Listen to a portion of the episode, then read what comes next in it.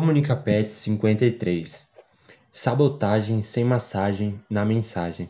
Slam Resistência. Felipe Mateus dos Santos, bolsista PET Letras, acadêmico do curso de Letras Português.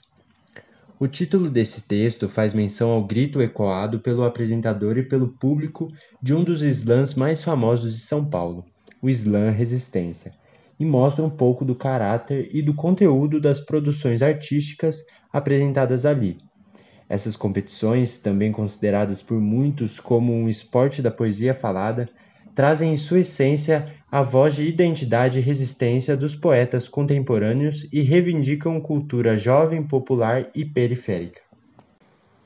Esse movimento artístico surgiu na década de 1980 em Chicago, nos Estados Unidos, e, de acordo com um documentário chamado Slam Voz de Levante, Mark Kelly Smith foi o primeiro organizador deste evento que reúne diversos artistas. Segundo ele, o slam utilizou a lógica da competição, como acontece nas batalhas de rima da cultura hip hop, como forma de chamar atenção para o texto e a performance dos artistas. O slam é semelhante a um sarau, porém com algumas regras simples de organização e funcionamento. Poesias de autoria própria, decoradas ou não, de até 3 minutos. Proibida a utilização de figurinos, cenários ou instrumento musical. Escolha aleatória de cinco jurados na plateia, responsáveis por dar notas de 0 a 10. Ganha a competição aquele ou aquela que tiver maior nota. Em cada competição, nas apresentações de slam, o poeta é performático e só conta com o recurso de sua voz e de seu corpo. Os campeonatos, com foco nas poesias, seguem etapas ao longo do ano. Portanto, de fevereiro a novembro, temos três rodadas e o vencedor, escolhido pelos cinco jurados da plateia, o qual recebe como prêmio livros e participa do Campeonato Brasileiro de Slam, Slam BR. Nesta etapa, o vencedor ganha a oportunidade de competir na Copa do Mundo de Slam, a qual é realizada todo ano na França no mês de dezembro. Aqui no Brasil, os slams foram introduzidos no ano de 2008 por Roberta Estrela Dalva, uma das maiores slammers poetisa brasileiras mais conhecidas pela mídia e que conquistou o terceiro lugar na Copa do Mundo de Poesia Slam 2011 em Paris. Ela proporcionou que os slams brasileiros começassem através do Zap Slam, Zona Autônoma da Palavra, na cidade de São Paulo, dando assim espaço para outros movimentos do gênero em diversos outros lugares do país, como é o caso do Slam da Guilhermina, do Slam Paz em Guerra, do Slam do Caruaru e dentre muitos outros campeonatos de slam espalhados pelo país.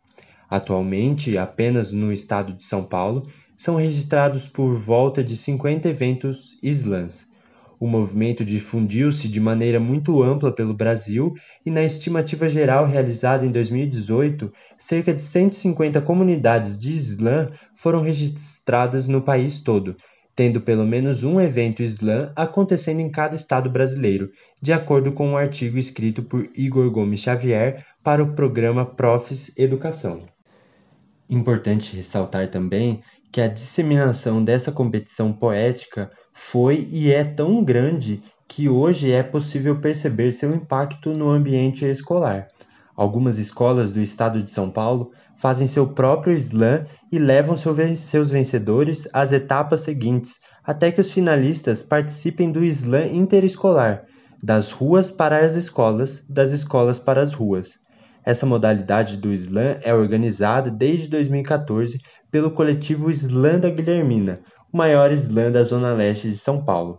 E não é exagero dizer que a presença do slam nas escolas talvez seja um dos maiores incentivos que os alunos recebem para se tornarem leitores ativos, escritores e cidadãos críticos e politizados.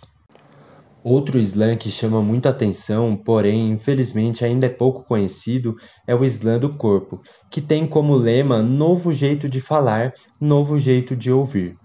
O slam do corpo é o primeiro slam de surdos e ouvintes em nosso país.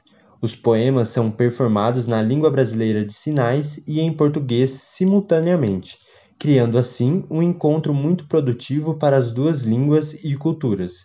De acordo com o evento, os poetas se apresentam seguinte, seguindo as seguintes regras: os poemas devem ser autorais, não podem passar de 3 minutos de duração, ter apoio de qualquer objeto de cena e os jurados são escolhidos na hora e eleitos pelo próprio público. Além do Slam do Corpo, outros eventos também são protagonizados por e para um público específico, como é o caso do Slam das Minas, apenas mulheres podem batalhar, do Slam da Marginalia, Apenas travestis, pessoas trans e gêneros dissidentes podem batalhar. Do slam de surdas, apenas pessoas surdas batalham, não havendo intérpretes, mostrando assim a importância desses espaços e contextos culturais para exercício da cidadania estabelecidos através da palavra e do corpo.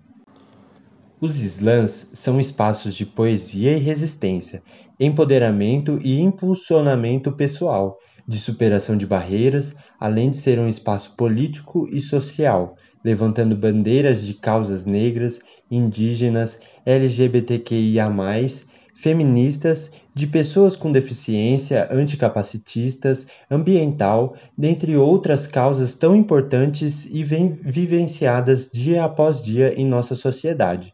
É um espaço para encontrar seus pares, para entender a sua própria vivência e também, e também a vivência do outro, e, acima de tudo, a existência do Islã por si só é um belo poema. Fotodescrição Foto de uma mulher negra de cabelos presos no estilo dread, com um braço esticado ao lado e a outra mão apoiada no peito. Ela está de perfil, com a cabeça levemente inclinada para cima, tem os olhos fechados e a boca aberta, em posição de fala. Ela usa uma blusa roxa de alças finas e um colar no pescoço. Ao fundo vê-se pessoas, sentada lado la... pessoas sentadas lado a lado no chão e sobre uma estrutura construída no local.